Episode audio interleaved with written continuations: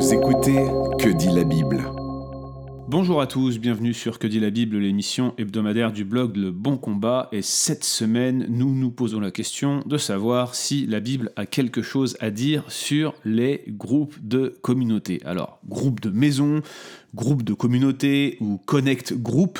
Que dit la Bible au sujet des petits groupes? Réponse immédiate, il n'y a aucun enseignement descriptif direct dans les Écritures concernant ces groupes de communautés, mais un peu partout dans l'histoire de la Révélation, nous observons des petits groupes informels qui se forment autour de la parole de Dieu. Alors par exemple, dans l'Ancien Testament, si vous regardez le cycle d'Élie, donc c'est à partir de 1 roi 17, on commence à voir émerger une communauté de prophètes qui s'appelle les fils des prophètes, vous l'avez écrit tel quel dans certaines de vos versions, ou la communauté de prophètes, ou les enfants des prophètes, ça dépend de votre traduction.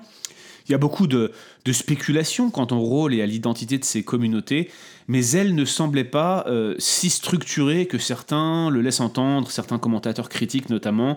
il semble que le rassemblement en fait de ces prophètes se faisait essentiellement autour de ce que j'appellerais le discernement de la parole de Dieu et surtout la proclamation de la parole de Dieu. Alors bien sûr, c'est un contexte particulier, ils avaient des révélations directes qu'ils communiquaient au peuple, mais il y avait quand même cette notion de communauté spéciale, informelle qu'on retrouvait autour de ces communautés de prophètes.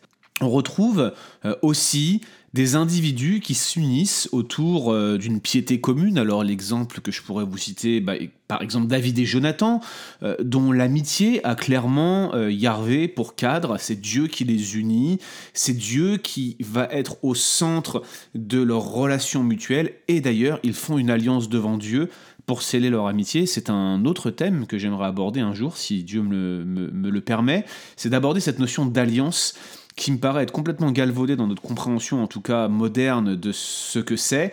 Et cette alliance d'amitié prend tout son sens quand on regarde notamment ce qui s'est passé entre David et Jonathan. Euh, dans le Nouveau Testament, on retrouve Jésus euh, qui avait des affinités particulières. On l'a vu dans un podcast avec euh, Ken Taylor, avec Frank Segon. il avait des affinités avec certains disciples. Il avait Jacques, il avait Pierre, il avait Jean. ce dernier, c'était celui que, que Jésus aimait, le disciple que Jésus aimait. Et l'on a l'impression qu'il passait spécifiquement plus de temps avec eux en prière et en communion particulière sans pour autant négliger bien sûr la communauté des disciples plus grande. Mais si vous regardez bien, même quand ça continue au niveau du livre des actes, lors du miracle de guérison du paralytique en acte 3, on retrouve Pierre et Jean qui montent ensemble au temple pour prier. Et Paul, euh, de la même manière, avait certaines affinités, avait autour de lui une équipe rapprochée, etc., etc. Bref, on pourrait citer de nombreux exemples, mais clairement, aucun de ces éléments, qui ne sont que descriptifs, vont venir s'apparenter directement euh, aux petits groupes tels que nous les entendons au XXIe siècle en Occident, ou un peu plus largement dans le monde, mais on voit bien le besoin que les croyants ont de se retrouver dans des cercles plus petits, moins formels, plus interactifs. Et la parole de Dieu semble promouvoir ce cadre. Encore euh, un autre exemple, quand Jacques euh, encourage la confession mutuelle des péchés, confessez vos péchés les uns aux autres. C'est pas une confession à un pasteur ou à n'importe quel professionnel, un prêtre. Euh, il semble évident qu'il semble se référer plutôt à un cadre plus intime, plus privé, un petit peu ce qu'on appellerait aujourd'hui un groupe de croissance ou un groupe de redevabilité. Alors, il y a ce cadre-là, mais la question qu'on se pose finalement, et je pense que c'est cela qu'on entend derrière tous ces petits groupes de communautés, connect, etc., est-ce qu'une église a intérêt à monter dans son organisation, dans son ecclésiologie pratique, des petits groupes de quartier Moi, je pense que oui. Et, pour tout vous dire, à l'église réformée baptiste de la Trinité, dont je suis le pasteur, on pense euh, à le faire actuellement. J'aimerais lister plusieurs bonnes raisons qui nous, qui nous conduisent dans cette direction, mais quand même dans notre réflexion, nous avons listé quelques mises en garde et j'aimerais vous les partager. Alors commençons par les bonnes raisons. Déjà, de tels groupes, c'est clair, favorisent la cohésion, ce qu'on appelle le team building dans le monde professionnel entre les membres de l'Église, euh, les cercles plus intimes. Ils libèrent euh, davantage la parole ou la participation des uns et des autres, notamment quand il y a des séries de questions. Souvent, l'étude est menée de manière inductive avec un ou deux organisateurs qui vont être plutôt ceux qui posent des questions pendant que les autres participent. Ça, c'est positif. Euh, il est bon d'alterner des enseignements plus magistraux, ce que nous on appelle le moyen de grâce le dimanche quand on prêche dans les églises réformées, c'est la parole de Dieu qui vient pour les personnes, pour qu'ils la reçoivent, et Dieu se sert de ce moyen-là pour sanctifier son Église. Mais il est bon d'avoir une alternance avec d'autres méthodes d'enseignement plus inductives, où les gens vont davantage participer. Deuxième chose, euh, il faut le reconnaître, les églises sont de moins en moins locales, en tout cas en Occident, à l'heure du développement des transports, et euh, beaucoup vont choisir leur église pour des critères autres que le réel souci de l'emplacement, de la localisation géographique. Par exemple, chez nous, à l'église réformée baptiste de la Trinité, on est euh, l'une des rares églises confessionnelles, c'est-à-dire 1689 de l'île de Montréal. La plupart des gens qui viennent viennent parce que c'est cet enseignement qu'ils veulent retrouver, et ils peuvent parfois venir de très loin. Il y en a qui font 45 minutes, même, on a même une famille euh, hispanophone qui met une heure et demie pour venir à l'église tous les dimanches. Alors vous voyez, ces personnes choisissent l'église par affinité doctrinale. Mais les groupes de communautés, quand ils existent, vont rééquilibrer le caractère local de l'Église.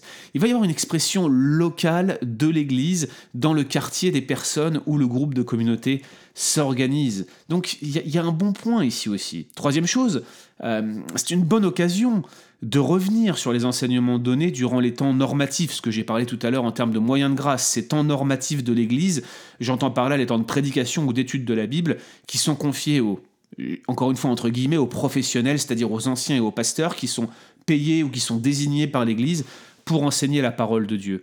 Quand on, donne un message le dimanche, il peut être oublié très rapidement. Mais si vous avez des groupes de communauté dans la semaine, c'est l'occasion d'adresser certaines questions, certaines, certaines euh, problématiques qu'on n'a pas forcément eu le temps de voir le dimanche, et chacun peut discuter ensemble, exprimer son point de vue, réfléchir sur la parole de Dieu. Bref, créer une espèce de communauté de réflexion, de maturation du message durant la semaine qui va permettre aux uns et aux autres de pouvoir méditer davantage les sermons qui sont donnés le dimanche matin ou durant la semaine quand vous avez ou si vous avez une étude biblique. C'est même généralement euh, la meilleure occasion pour les découvertes de l'évangile.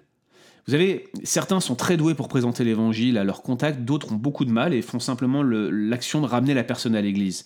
Mais à mon sens, c'est encore mieux quand vous avez des groupes de communautés qui tournent bien, où euh, les processus de découverte sont bien réels et qu'on peut intégrer des, nouveaux convertis. Typiquement intégrer des nouveaux venus, des nouvelles personnes qui sont en recherche ou qui viennent de s'intégrer dans une ville, qui viennent de, déménager par exemple, ou, ou, simplement faire venir des personnes qui vont découvrir l'évangile, c'est beaucoup plus aisé dans un cadre plus intime dans une maison.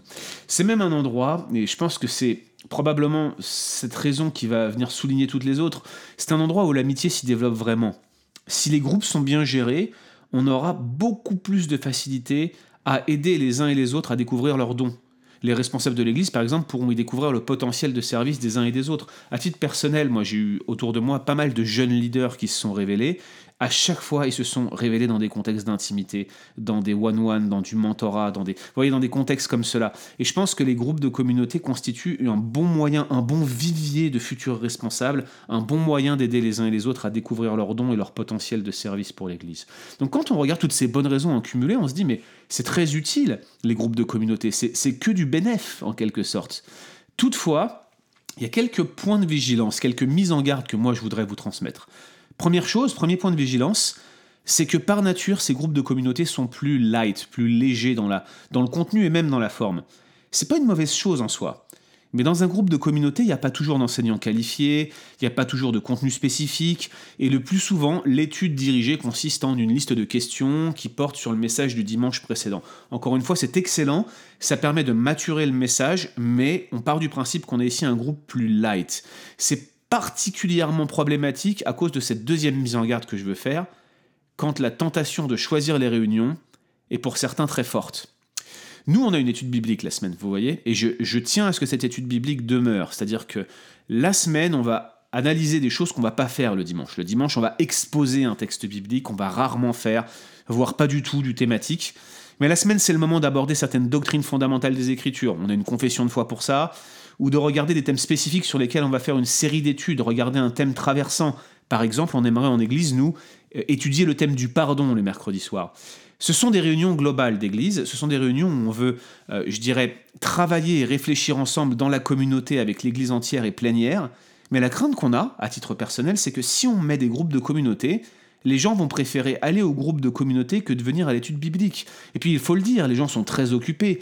Il fut un temps où les églises étaient locales, où on y allait presque tous les soirs, mais aujourd'hui les gens viennent de loin, euh, travaillent plus, ont des familles, euh, le, trafic, euh, lorsqu'il faut prendre la voiture pour aller à l'église. Bref, on pourrait citer plein de raisons pour lesquelles les gens seraient tentés de choisir leur réunion et dans ce cas risqueraient de privilégier le groupe de communauté à la réunion plénière de l'église. Or, à mon sens, il faut encourager à ce que les membres de l'église assistent régulièrement aux réunions plénières celle où les ordonnances du Seigneur, baptême et scène sont opérées, celle où la prédication est réellement donnée par les personnes qui sont douées pour se faire, douées par le Seigneur bien sûr, et qui ont été qualifiées par l'Église pour se faire, etc. C'est ces moments-là dans, une Église qui marche bien qui doivent être privilégiés. Alors, euh, cette tentation de choisir les réunions doit être connue, doit être identifiée, et il faut y réfléchir, à mon sens, avant de lancer un groupe de communauté. C'est pas impossible, et on a des églises où ça marche très bien. Nous, euh, avec mon épouse, nous étions membres d'une église Connexion à Paris dans laquelle les groupes de communauté étaient florissants, et c'était une très bonne chose. Mais je note que cette église n'avait pas d'études bibliques de semaine, là où pour moi ça me paraît être essentiel pour une église, et je suis sûr que Jason, le pasteur à, Connexion, aurait lui aussi voulu ce type d'enseignement. Je sais qu'il le fait certains dimanches après-midi, donc vous voyez, tout, tout est question d'adaptation, et il faut garder cette, idée-là en tête. Ensuite, quand même, il faut le noter, euh, les responsables de tel groupe, parce qu'il y a des responsables dans de tels groupes, c'est souvent celui qui accueille, mais pas forcément. Les responsables de ces groupes devraient toujours être au fait de leurs responsabilités et travailler en cohésion avec les anciens de l'Église. Ce que je suis en train de dire, c'est qu'on ne va pas monter un groupe pour monter un groupe, on va monter un groupe parce qu'il a le potentiel pour le faire. La soumission d'un responsable de groupe de communauté à l'Église est absolument requise. Autrement, c'est la porte ouverte à tous les problèmes de relationnel, euh, de cohésion, Bref, il nous faut quelqu'un qui ait un minimum de déférence vis-à-vis des anciens, vis-à-vis de l'Église, et surtout qui soit quand même capable d'animer, de recevoir, qui soit connu pour son hospitalité, etc., etc. Bref, les responsables de ces groupes doivent être identifiés et être au fait de leurs responsabilités et travailler en cohésion avec les anciens de l'Église. Et puis enfin, je dirais, là c'est plus une, une réflexion plus profonde, euh, ces responsables de groupes de communauté et ceux qui les aident dans ces groupes de communauté doivent impérativement être formés aux techniques de découverte de l'Évangile. Qu'est-ce, qu'est-ce que c'est présenter le plan du salut? Qu'est-ce que c'est présenter le grand méta-récit de la création à Christ et de son retour? Euh, Présenter la croix, la résurrection, connaître les doctrines fondamentales de l'Évangile, dans la mesure du possible, connaître des outils de découverte de l'Évangile, les fameux sept signes de Jean, et je vous renvoie vers l'excellent podcast qu'on a fait avec Raphaël Charrier dans Coram Deo sur ce sujet, mais aussi les sept histoires d'espérance, ou alors euh, Florent Varac a construit une série en 12 études allant de la création à Christ, qui est assez extraordinaire. Je vous recommande aussi des petits livrets d'audio-vie avec les images, ça peut être parfois très utile. C'est très pratique pour faire découvrir l'évangile. Ça, les responsables de groupes de, de communauté devraient les connaître, à mon sens. Mais ils devraient aussi connaître les processus de discipulat à court terme, c'est-à-dire vous avez quelqu'un qui se convertit dans votre groupe, quelles sont les six premières choses qu'il doit savoir pour marcher dans sa vie chrétienne? Quelles sont les six premières informations, les six à dix premières informations que quelqu'un doit connaître quand il se convertit? De mon point de vue, un responsable de groupe de communauté est impérativement un disciple qui sait faire des disciples, bref, un disciple euh, aguerri, si je puis me permettre, qui connaît la musique, qui connaît la chanson. Une fois ces mises en garde données, c'est réellement des, points de vigilance. Mais à mon sens, je suis euh, vraiment favorable au groupe de communauté. Et je vous le dis franchement, j'espère que les nôtres auront beaucoup de succès. Retrouvez d'autres épisodes sur www.leboncombat.fr.